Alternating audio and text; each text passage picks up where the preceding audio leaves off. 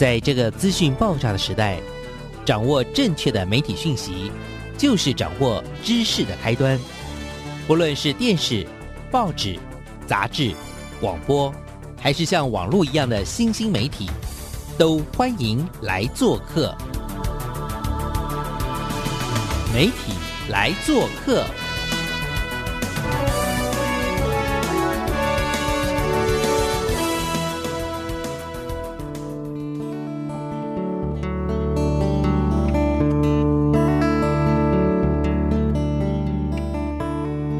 收听媒体来做客，我是小黄老师。这个礼拜我们要出任务，媒体来做客要去哪里呢？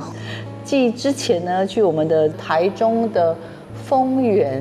那边的国教院呢，这礼拜我们要出任务去哪里？我们要去三峡。我们这礼拜来到了三峡的，也是国家教育研究院哦。我们为大家邀请到的呢，以及呢这礼拜要探讨的主题，我觉得是很特别的主题，那也是我们这个节目的主轴——媒体素养哦。那但是这个礼拜呢，我们想要聚焦的是国民中小学在这个教育现场里面，媒体素养教育到底要怎么推动啊？那这礼拜呢，我们呃来到三峡呢，我觉得很开心啦，有机会能够碰到我们台师大的这个大传系的陈敏宏老师。那老师呢，也一直都是在媒体素养这个这样的场域生根哦。那其实经历了大概将近两天左右的这样子的一个媒体素养的洗礼。那这次的学员大概有五十位。那我们就请炳宏老师跟听众朋友打个招呼，而且呢，也跟大家聊一聊啊，这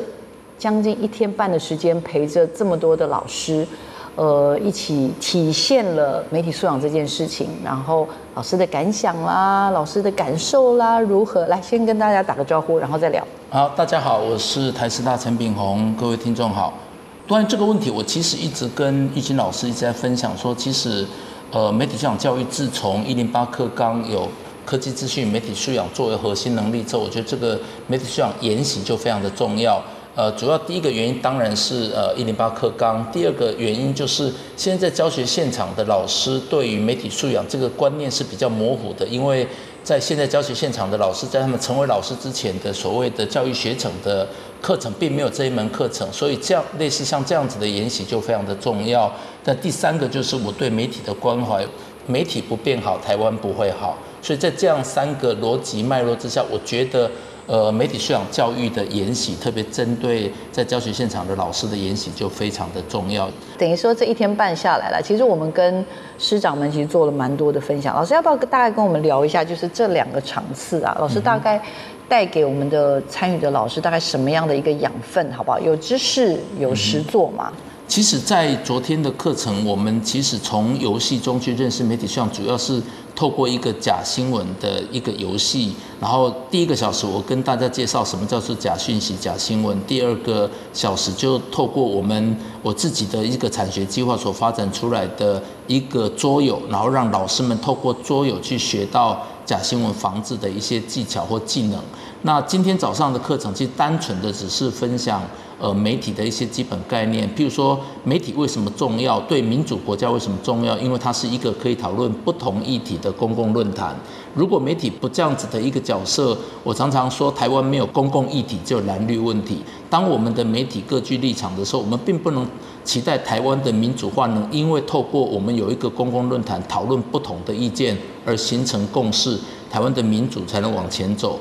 那我是你觉得？就是在你分享应该超过十年以上的吧？哈，你你有一些什么样的观察吗？比如说您这次有带着桌游，那你看到他们在这个互动的过程当中，有没有什么差异性？或者你自己也有没有一些什么样的感受？其实我个人十年的成长，过去我就是闷着头讲解很多、分享很多的知识，可是我觉得越来越觉得知识的讲述，单纯知识讲述，其实有些时候在这样子的环境里面，越来越。不能说不适合，但是越来越受到挑战，就是你只是知识的传递，而没有让他们从实物上去了解。所以这几年我就越来越多在生活当中碰到的媒体的问题，甚至做中学或者是玩游戏，不管透过教案或桌游，其实将来老师们传递给学生，能在做中学，然后让他们去了解生活周遭的媒体的问题。我觉得这是我在自己呃在这十年当中比较大的改变。可是如果如果要问媒体有没有什么改变，我必须还是很老实的回答，十年来媒体没有太大的改变，但是悲观的人就会认为说，那我们是不是觉得我们做这件事情是没有效力的？如果从悲观的角度来讲，就是说这十年来其实没有媒体没有太大的进步，但是如果从乐观来讲，就表示我们进步的幅度还有很大，所以我觉得，呃，说不定面对台湾媒体的状况，我们都没有悲观的权利，那只好乐观的往前走，所以我才会觉得说，如何让媒体素养这样子的知识进入到每一个。呃，教学者或甚至每一个数位时代的公民，这件事情上是很值得努力，也很有挑战性的。嗯，好，那其实老师这一趟来，除了给大家带来桌游，然后讲解媒体素养的入门，甚至今天早上在谈到媒体素养跟监督这件事情了哈。其实我我其实我知道老师 对于那个我们在二零二三年的三月公告的媒体素养的白皮书，老师还是有很多很多的期待。那当然，我们不希望在二十年后才有下一本的白皮书，所以老师也要要不要跟我们聊一聊？就是其实应该说您一直很关心嘛，那刚好借这个机会啦。那我们其实昨天也有请。这个白皮书的计划主持人胡老师来分享，老师觉得还有什么地方好像其实我们要再更努力、再更着力一点。我想不一定要从白皮书，因为没有一个作品或者是没有一个白皮书是可以涵盖所有的议题跟所有的问题哈解决。另外一方面，这还是教育部期待的白皮书，所以其实我觉得白皮书完成不是在白皮书的检讨，应该是我们下一步要做什么。那最近有一次立法院的法制局就因为写了一个假新闻防治的缩帖，想要给所有的立法委员，那时候我跟他们参与，他们对假信息防治的一些意见，我就说 I have a dream，就是我希望我们下一个阶段做到美国现在在做的。美国我如果没有记错，二零二一年一个 Minnesota 的一个参议员已经提出了一个数位公民与呃媒体素养法。它叫做 Digital Citizenship and Media Literacy Act，那他们现在已经目前进入国会二读了。我觉得我们现在白皮书完成，是我们下一个阶段应该来讨论。那我们要不要一个数位公民、媒体素养这样子的法规？因为当所有人在用数位去面对他所有的生活跟所有的人事物的时候，那数位公民法或者是数位公民及媒体素养法，我觉得我们应该开始去讨论这样子的问题。就如何，就像我们在推环境保育的法规，在推。终身教育的法规一样，我们是不是开始有一个数位公民或者是媒体素养的法规？我觉得这是我下一个阶段的期待。嗯嗯，在这几次演讲当中，我听到有一句比较悲观的。就是说，如果如果我们再不自觉，如果如果这个社群媒体这个同温层继续下去之后，有一天在各位的什么可见到的未来时间，老师，你可以把这一段话再描述一下。我知道所有的整个台湾的社会或者是全球，大家都在拥抱大数据跟演算法。可是各位想想，如果大数据演算法是运用在商业经济跟行销，或者是我们个人在寻求资讯的时候比较容易获得，我我没有意见。但是如果大数据演算法它最后形成我们现在很严重影响我们在公共意见表达的同温层，那我们是不是应该全面性的拥抱大数据跟演算法？我们因为同温层的形成，其实现在我告诉你，全世界都因为同温层的影响而导致。彼此的对立，我也有常开玩笑讲说，现在美国的民主党、共和党越来越像台湾的民进党跟国民党。当同温层影响在政治上，在人类打破、摧毁人类所珍贵民主社会所珍贵的公共论坛这个东西的话，那没有公共论坛就没有民主可言。所以我一直刚刚易清老师说的，我就是很悲观的说，说不定在几个市。几个世代内，我们就会看到全球的民主制度的崩解。最近有一个文献说，现在全球，呃，大概只有剩下百分之二十的人是活在自由民主的国度。那会不会这个百分之二十，它在十年来已经看到逐渐的在缩减？那会不会真的就在未来的十年或二十年，真的民主制度就因为同温层？而让我们变成完全是没有办法对对话，媒体失去了它公共论坛的功能，那我们就没有民主制度的存在。是，这是我比较悲观的面向。当我不希望是这个事情会发生，所以老师才希望要有更多的师资的培训，然后有更好的、更积极的，像刚刚讲的法规等等这些。好，I had a dream，老师的 dream 是什么？呃，第一个当然刚刚讲过的就是。社会公民的法规是不是可以开始？我不敢说推动，开始去思考我们有没有这个需要。那当然，另外一个就是，呃，白皮书，我希望它有一个呃，更属于民间版的白皮书，就是说从民间自发的一个角度，它未来的媒体素养教育应该是注意哪些、关注哪些面向哦。呃，并不是官方的不好，而是官方跟民间本来都可以各自提出他们对于媒体素养教育的一些想象，可能民间的说不定，说不定更具有创意一点。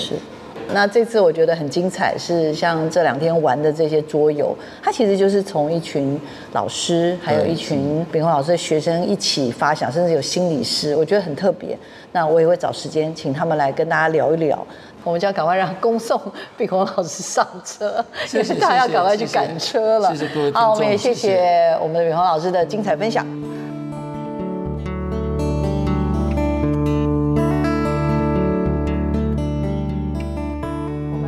回到媒体来做客的节目现场，我是主持人小黄老师。接下来我要采访的这个人物呢，我自己觉得也蛮神奇的，因为我们有听了炳宏老师。呃，就是有点话说从头，然后听到他的这个大愿。呃，因为我们在这一次的研习邀请炳宏老师来分享，所以后来呢，我们就有机会在这一次的媒体素养的进阶的研习啊，老师的培训里面，就有机会可以玩桌游。我们竟然竟然在过程当中呢，发现呢，就是。创作这个桌游的团队之一的老师呢，竟然也在我们研习的场域，我觉得很有趣。这款桌游叫《标新立异》，那它的作者之一就是林莹莹老师了哈。那总共他们其实有六位作者。来，我们赶快邀请一下我们这一次的桌游的设计者林莹莹老师来跟听众朋友打个招呼，然后也跟大家稍微介绍一下了哈，这个桌游的前世今生。来，先跟大家打个招呼。小黄老师好，还有跟各位听众大家好，我是林莹莹，服务于在新小学，然后是担任阅读写作教师。好。这个职称在我小黄老师小时候好像是没有这个职称的，所以要不要先跟听众朋友介绍一下什么叫做阅读写作老师？哦，因为其实阅读写作是我们学校的校定课程，也也算是特色课程，所以我们是把阅读跟写作连接在一起，就是做读写的整并。嗯，所以是我们学校比较特殊的一个课程。呃，共读书，然后开始引导孩子们阅读，然后接着再进入到主题的写作。因为这样的话，读写连接其实会帮助孩子们他们的呃写作能力啊，读阅读能力都会相对的的提呃能够有效的提升。先介绍好了，这款桌游是一个什么样的桌游？呃其实我们这套桌游是以假新闻为主题，那它桌游名称叫标新立异。那我们其实当初设定的一个情境就是说，所有的玩家他都是新闻台的记者。那新闻台的记者他拿到同样的资料，同一则讯息，可是他要下标题，那每一个人其实就要争夺这个最后是谁的新闻标题会被采纳。那可是呢，这里面呢，你除了从跟新闻相关的图片之外，你只能有靠着你手中的关键字手手卡。来下标，嗯，那在第一轮的过程当中呢，其实你会看到说，哎，每个人下标的好像是相同的事件，可是又有一点不同。那其实玄妙就在这里面，因为在关键字的那个讯息里面，有的人拿到的是真的。有的人拿的是假的，所以其实这里面就考验着，呃，玩家作为新闻媒体的记者，你对于讯息正确与否的判断能力，对，就是事实查核的能力。那因为你在第一轮都是看到大家的标题之后，你就会开始去想说，哎，我的标题，我的关键字里面是真的还是假的呢？或者是别人的讯息里面是否也有真的，呃，真的跟假的？所以我们就要开始去判断。然后去找出里面的蛛丝马迹，并且辨别真伪，然后去还原出整个新闻事件它的全貌跟真相到底是什么，才能够完美下标。是是，所以它是一款就是桌游，但是它的角色扮演基本上就是等于每个玩家都是一个记者。对。然后从提供的主要是一个可能是以照片为主，还有一些提示的手卡。但这个手卡呢？对不起，它不是真正的提示，因为它有似真似假，它有的里面还还有一些 对，有是小误，那叫误导、误导、误导的小事。对，然后所以呢，你需要经过查核，需要经过验证，多方的验证，甚至要启动批判性的思考，你才有办法真正去完成这个所谓的呃考验你的观察力跟语言创造能力的这样子的一个。桌游啊，我看的时候我是其实觉得蛮好玩的。那我们先请老师跟我们分享，就是，哎，为什么作为一个阅读写作的老师，呃，就是没事还要听说去上课，上了三十几个小时还是什么？听说连续上了好几周，最后才跟另外的这个五位朋友里面，听说有的是。好像也有是大学生，也有研究生，也有心理心理师，然后还有国中的辅导教师，然后当然就是我国小的阅读写作教师，真的很夸张哎！要不要跟我们介绍一下这整件事情的来龙去脉又是如何？好的，因为其实我进我就是担任阅读写作教师，那我在高年级我们的主题课程里面，其实有一项就是要教孩子们去呃做媒体试读，然后我们就是要辨别假新闻，所以就是因为这样的一个教呃目的。所以刚好看到台师大它的媒体素养中心有这样的一个桌游设计的活动，刚好我自己本身也很喜欢玩桌游，所以就想着如果我不是玩家，哪一天能够自己设计桌游，好像也不错。所以就是这样就去报名了，掉坑里了。对，而且我们当初还有经过面试审核。然后呢，为什么要经过几十个小时的训练才有办法设计出这类的桌游？因为其实我们能够报名的伙伴嘛，那我们其实也是喜欢。玩桌游，然后呢，也对媒体素养有兴趣。可是其实每一个人的先辈知识是不一样的，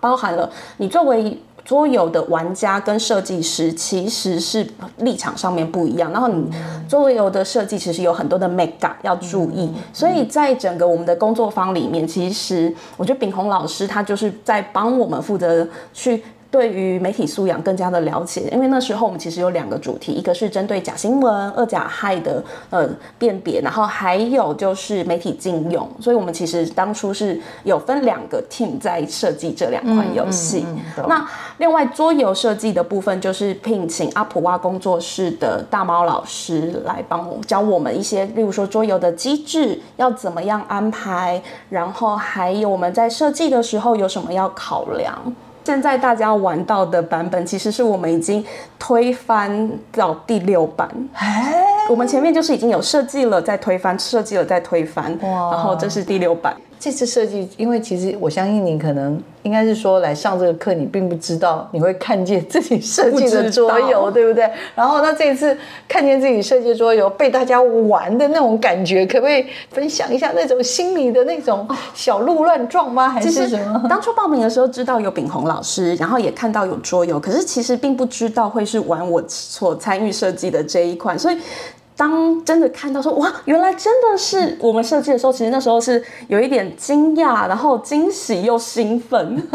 因为说真的，从我们设计完，然后到成果发表之后，其实就没有机会再看到这一套桌游真正的被玩家所使用，然后并且体验，所以就是参加这个演习，没想到竟然我可以亲眼目睹，然后马上就把这个记录下来，跟我们的团队的伙伴分享，大家又觉得说很感动。因为能够参与见证，真的是一个很棒的经验，历史的时刻，对不对？突然间有一种可以感受到那种发明家的那种，有没有自己发明的东西被大家使用的快感？是。那当然，因为我们不是就是专业的桌游设计师，所以即使推翻了六版，可是还是会有些 bug，就包含了老师会玩到很生气，是因为我们的加分跟扣分的比例有一点点，就是可能还需要再考虑。再再没关系，我们会再优化，我们会再优化，对，会再优化。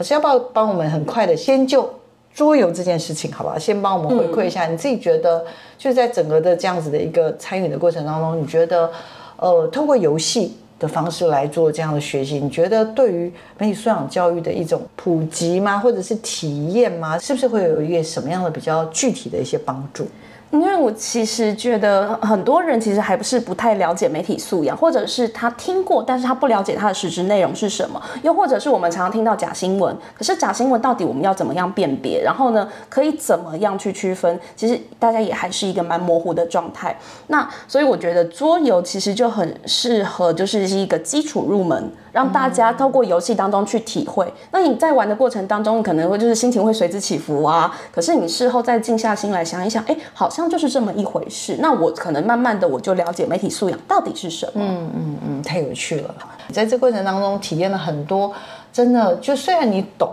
然后你也了解，但是实际上透过游戏去体验，那那我觉得又是一种完完全不一样的感受。那也再次感谢莹莹老师哦，跟他的伙伴这么认真。我要不要唱名一下他们几位伟大的名字？我们来感谢他们一下。好的，那我们的伙伴里面呢，有冉志杰、陈以杰、陈香珍。马俊宏，还有尤小涵。OK，他们几位据说现在都还有继续有在 Line 的群组里面，对不对？对竟然叫做假新闻桌游组都还在，真的是很感人肺腑哎、对啊，因为我昨天就是马上把那个老师们玩的那个回馈回馈，然后记录分享给他们，他们就觉得说很感动，甚至我们在那个指导老师大猫老师，他看到说，哎、那你有没有赶快跟隔壁同学说，哎、这是你设计的哦。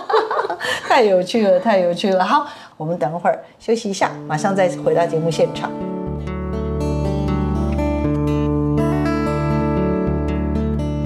我们欢迎回到媒体来做客的节目现场。我们这个礼拜呢，带大家出任务，我们要去哪里？我们之前去了丰原做了采访，我们这礼拜呢，我们又来到了三峡。三峡呢正在进行一场哦，我自己觉得蛮特别的一场研习，是关于媒体素养的研习。那这个研习呢，当然就是老师的研习很多，但是会聚焦在媒体素养的研习呢，大概一年可能就是个两三场哈。那我们这次来参与的这个场次，我觉得也很特殊的是，就是来参与的老师基本上他不是被派的，他是自愿性的。那来了大概五十位的老师。培训的过程哦，比如说他们到底上了哪些课程，以及他们在这过程当中，其实我自己觉得，他们应该也都有一些些属于他们自己的呃一些回馈，或者他们在课程上面的一些参与的感受等等了哈。那我这次想要为听众朋友邀请到的是，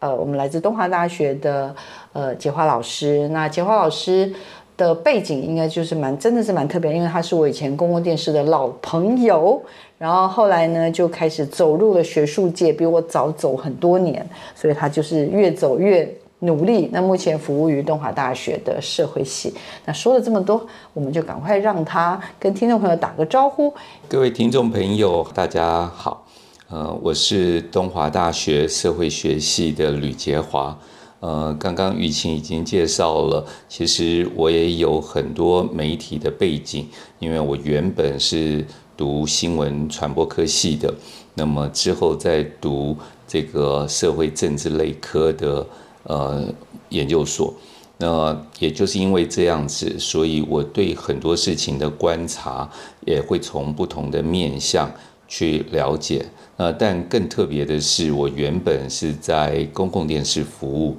也曾经在平面的媒体，呃，也曾经在考国家考试的时候有新闻广播的这个考试也是通过的。那所以我也当过一小段的公务人员，但是之后我也曾经在台湾大学的新闻研究所跟着一群老师去服务同学，所以不管是在学校或者是在呃新闻的呃媒体的机构，我都有不同的经验跟历练。但是结合这些经验与呃这个历练，我后来就是在台湾刚开始在推媒体素养教育的时候，成立了一个电视研究文化委员会。那么我在这个单位担任呃副秘书长的工作，那么也就是从那个时候开始涉入了媒体教育的工作，所以之后我在从事很多呃，又到了花莲师范学院去任教，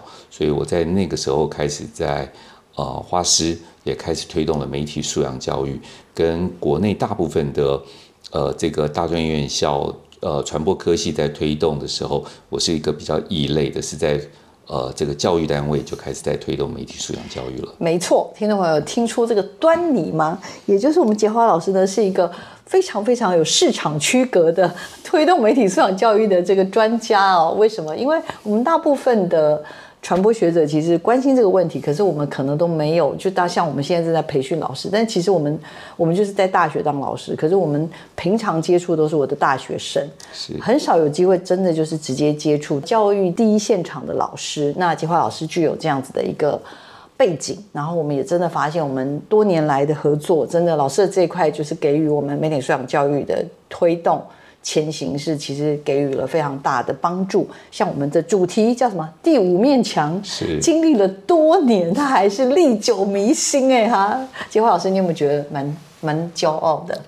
是没有，因为我一直觉得在我们的日常生活当中，已经离不开所谓的三 C 设备了。也就是回到家里，去到外面旅游，进了旅馆，或者是平常在出外的时候，手机几乎或者电视机几乎已经是在我们生活当中必备的。也就是我们已经忽略了我们周遭的四面可以陈设各种有趣的照片、画画或者书。或者是其他各式有意思的事情都没有了，我们现在全部都被山西给吸引，所以我在说，这是我们生活当中的第五面墙。第五面墙，所以这个非常的贴近我们每个人的生活。好，那我们回到我们就是从上周到目前正在进行的这个呃叫做一百一十一学年度的中小学的媒体素养的一个研习。那它这次的主题蛮特别的，而且听说有很多老师是因为被这个名字吸引，叫做。AI 时代的媒体素养教育哦，那这个议题就是已经热门到一个不行了。我觉得针对这次来的这五十位老师，以及上礼拜其实也接受了培训的这些基地学校的老师，其实吕老师也参与这样子的一个媒体素养推动。呃，二零零二年应该那时候您年纪尚小，来不及跟上，对吧？所以老师怎么看这个媒体素养的一个这样子一个一个推动的一个一个阶段？媒体素养，呃，当我们开始不管是传播界或教育界开始重视这件事情的时候，其实是。啊，在台湾，我们觉得是一个很骄傲的地方，是因为我们早在二零零二年，甚至于更早之前，包括刚刚说的电视文化研究委员会，或者是吴翠珍老师所领导的团队，都已经开始在推动了，成为我们二零零二年啊白皮书的这个一个开端。但是呢，即使是这样子，我们在刚开始推动，也依然会遇到很多的挫折，因为绝大多数的呃教学现场的老师。他并不了解媒体素养是什么，所以在推动的时候是非常辛苦，因为很多老师都觉得他可能只是如何运用媒体这个工具，教学媒体这个工具去帮助他教学、吸引学生而已。那么，甚至于很多在推动的过程当中，呃，有一些在推动资讯科技的职能的时候，也认为只要我们学会用三 C 产品去查找资料。这样子好像能够分享资料，就已经是接近能够禁用这个观念。这个大概就是推动一二十年来有很大的限制。所以我觉得我们虽然有一个很好的开端。但是呢，仍然需要与时俱进，这个可能是我们需要未来还继续努力的地方。是，那刚刚有聊到，就是不管是上周的课程到这一周的这个 AI 时代，其实我们这两天版真的蛮烧脑的。是，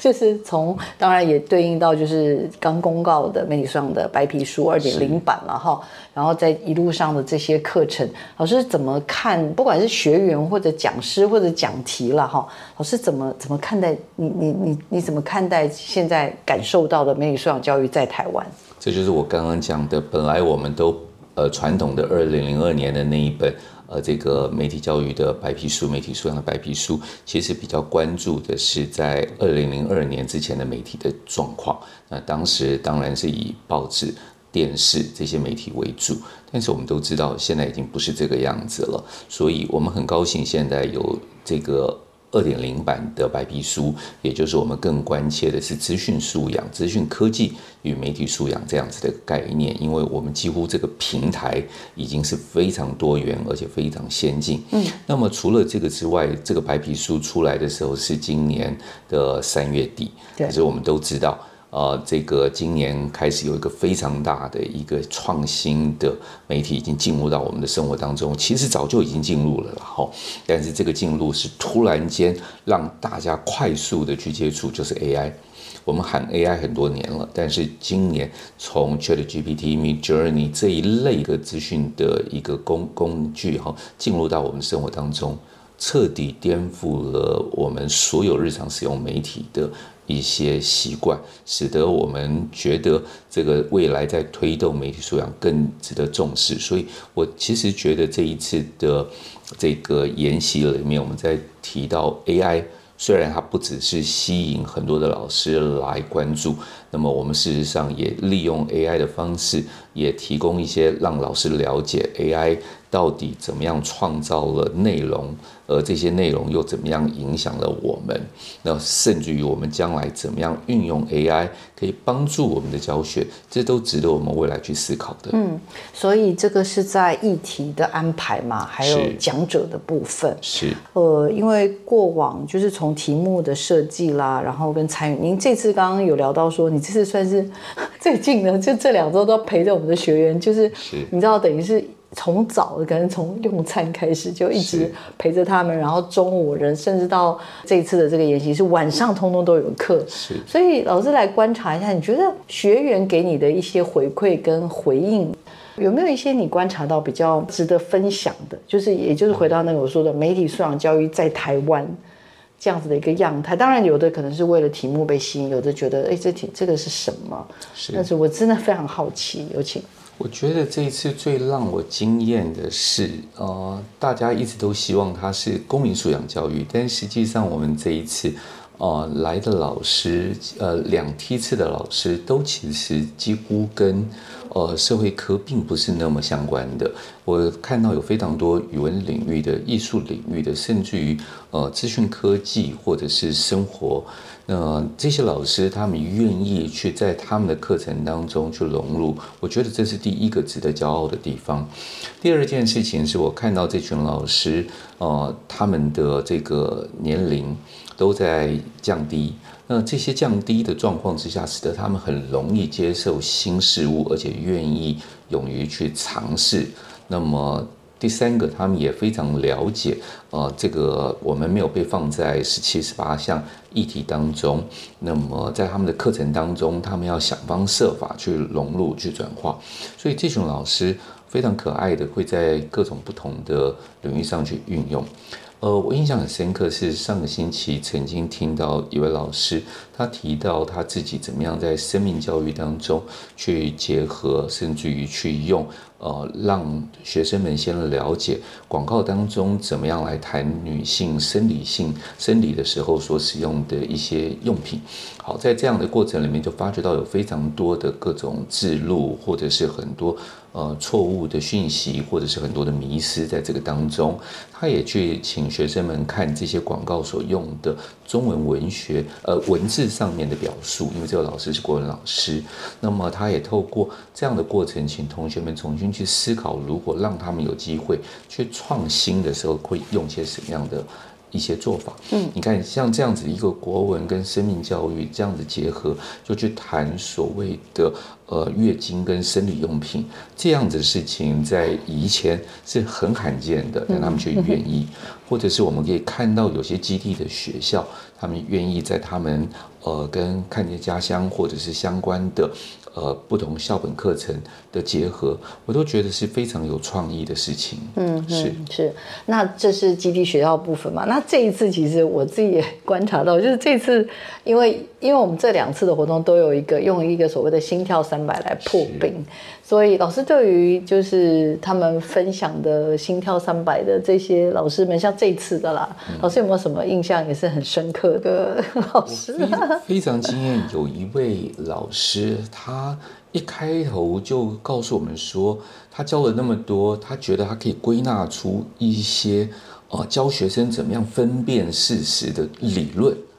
这一点让我真的很惊艳，因为这些学这些老师几乎在他的呃师范体系的时候是没有学过媒体相关的课程，那么他可能在教学过程里面也知道，呃，破解这些查核事实很重要，可是给了太多的讯息，很多老师其实也不知道该怎么样归纳出来。可这个老师可以归纳出他的一些心得，然后再用这样的方法去结合一些案例去分享。我觉得这个是相当不容易的事情。你知道吗？就是像刚刚这个杰华老师说的，他们来自的领域就是跳脱了我们过往，因为我们以前蛮多是调训，是。就是我们可能会调训语文领域的老师，调训社会领域的老师，调训综合，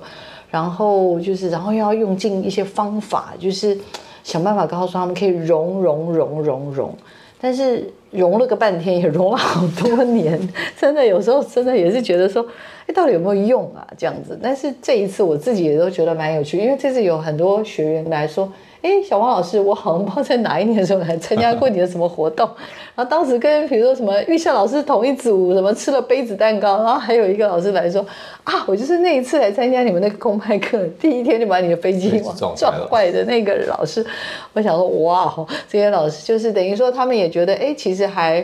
蛮有趣的，那再加上这次的 AI 的这样子的一个主题的融合，但老实说了，我不知道老师你会有这个担心。其实我当时第一天来看这个课程的时候，想说完蛋了，因为大家看到这个什么 AI 时代，那我就想说，我们仔细看的话，我们好像也没有 AI 个不停，我们大概就是。呃，例如啦，胡老师，我本来都还有点担心他不 AI。那炳宏老师呢？那几场一定也 AI 不起来嘛？偷偷说了哈。然后呢，等到我们大概就是有一个叫做黄兆辉执行长，这个呃，他来介对他的 Air Labs 的介绍，这个大概稍微有跟 AI 有多一点点的关系。一路再来就是什么教案啊，然后这一些学校啊做 Podcast，我就很担心完蛋，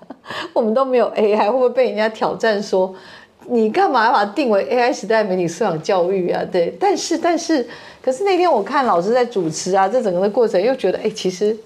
老实说，我觉得每个老师都融的蛮漂亮的。老师，你要不要分享一下你的观察？没错，他们这些老师你会很惊艳，因为大家 AI 时代就是我刚刚说的 AI 所创作的内容，从这个可以作为是。呃，负面的或者是伪造的，但也可以被我们利用来创造创新很多事情。所以，呃，有些老师就会去从怎么样查核这一些，或者分辨这些被伪造的，不管是影或者是音或者是图片哦，呃，比如说。赵辉老师他在分享，呃，他们请呃这个陈珊妮所制作的这样子的一个 AI 的歌曲，让大家都觉得，哎，这不是人唱的吗？结果是 AI 唱的。换句话说，连音乐现在都可以 AI 了哈。那但是呢，我们也发现到，也就是因为 AI。所以他也举出了这样子的例子，当呃天下杂志要去找播报员的时候，就可以融入其他人的声音，甚至去把这样的新闻可以去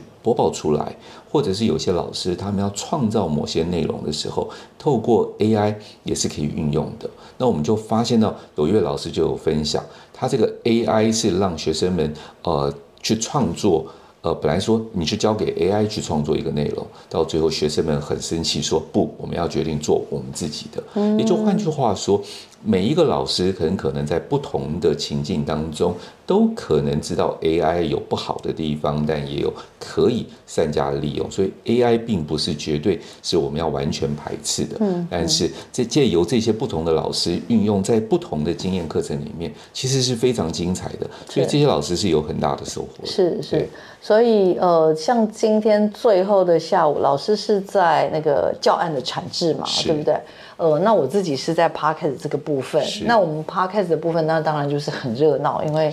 老师们有很多是很有企图心。我本来想要三个人一组，那很多人就说不要，我要一个人一组。我就想说哇，然后就一直追问问题，然后问很问的很细啊，然后说我来就是要学怎么上架。我想说哇，这些老师都是非常就是非常有目的性的这样。那不晓老师那边在教案那个部分，老师的观察又是如何？那也是非常精彩的，因为一方面是因为我们有两位老师可以现身说法。然后陪伴他们一起创作。那我也看到很多老师其实会非常懂得结合最新的趋势，比如说最近《芭比》这部电影很红，他刚好谈到这一个跟性别有关的很重要的议题。是是。那也就是有老师就结合了这样《芭比》的内容去创造他自己这样子的一个教案。我觉得这些都是我们以前很可能就是照本宣科了，但是这些老师会非常清楚的结合呃。他们学校里的校本需要的环境，或者是他们所关切的公公民的议题，呃，有个老师还关心的是他们学校附近的树都被砍得光光的，所以他就在想怎么样结合他们的学生们能够去做公共议题的一些报道。你看这个，我觉得这些老师受到一些老师受到我们今天下午两堂课的老师的经验的分享。他们也一样，有很多的企图，很多的故事，都可以透过这样的方式去呈现。我觉得这是很精彩的。懂懂懂。好，那我们还剩下一点点时间，我其实很想要就教一教这种所谓的，我们不是叫自己叫做没他那个家人老师老师说他是白头公主，那我们我们两个应该算是媒体素养教育的老兵吗？老臣吗？来，我要请教一下我们这个经营在媒体素养教育多年的解华老师，我们我们可不可以为媒体素养教育的推动许个愿吧？许一个五年、十年、二十年的台湾媒体素养教育的愿吧？老师觉得台湾媒体素养教育有一些什么样的期待？刚刚讲去年开始有了媒体素养的基地学校了，那就是一步一脚印慢慢做了哈。老师，但是老师有没有什么，不管在基地学校或者是一般的老师，杰华老师有没有什么想象想法？那么赶快 make wish 这样。我觉得做就对了。呃，我记得上个星期第一天，在我分享完了，就有一个学员跑来问我说：“老师，推了这么多年。”你们到底的目的是干嘛？真的有用吗？我说的确没有错，媒体不可能改变它被政治或者是政治的控制或商业的利用，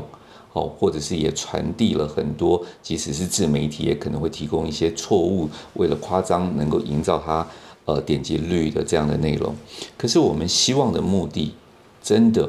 光靠。